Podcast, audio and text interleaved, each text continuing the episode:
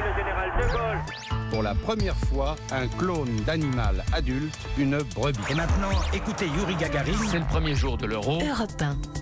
Il est 7h25, c'est l'heure du jour où votre plongée quotidienne dans la boîte à souvenirs d'Europe 1 matin. Bonjour Lord d'Autriche. Bonjour Dimitri, bonjour à tous. Aujourd'hui, lundi 6 mars, une nouvelle statue de cire fait son apparition au musée Grévin à Paris. Antoine Griezmann, joueur clé des Bleus, il se révèle il y a près de 10 ans maintenant. Oui, la première fois qu'il est dans la lumière, c'est en 2014. Il est sélectionné au sein de l'équipe de France pour le mondial au Brésil. Toute sa famille, originaire de Mâcon, le regarde devant la télé. C'est vrai qu'il a la tête sur les épaules, ça c'est sympa aussi, c'est bien. Qu'il a une bonne mentalité, ça peut aussi aider euh, dans une ascension comme aujourd'hui.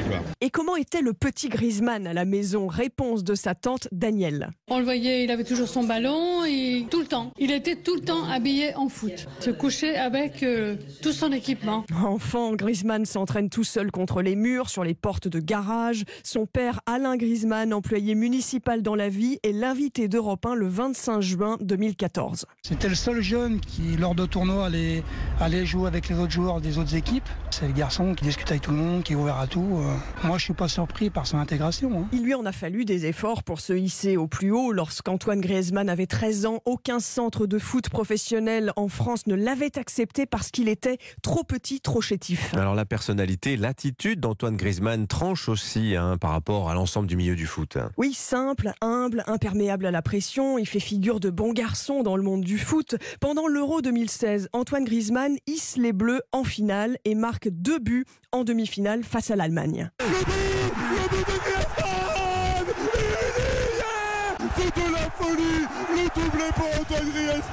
Cyril de la Morinerie qui suit le match pour Europe 1 exulte. La France perd en finale. Deux ans plus tard, revoilà Antoine Griezmann en première ligne dans le mondial 2018. Le joueur s'exprime en conférence de presse juste avant la finale, le 13 juillet 2018. On a un beau pays, on a une belle équipe de France, on a des beaux Français, des beaux journalistes.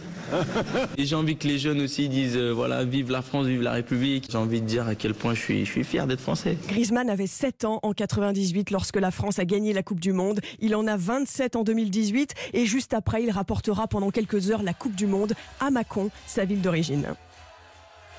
Merci Lord d'Autriche pour ce bain de mémoire grâce aux archives sonores d'Europe 1. Notez qu'à 8h15,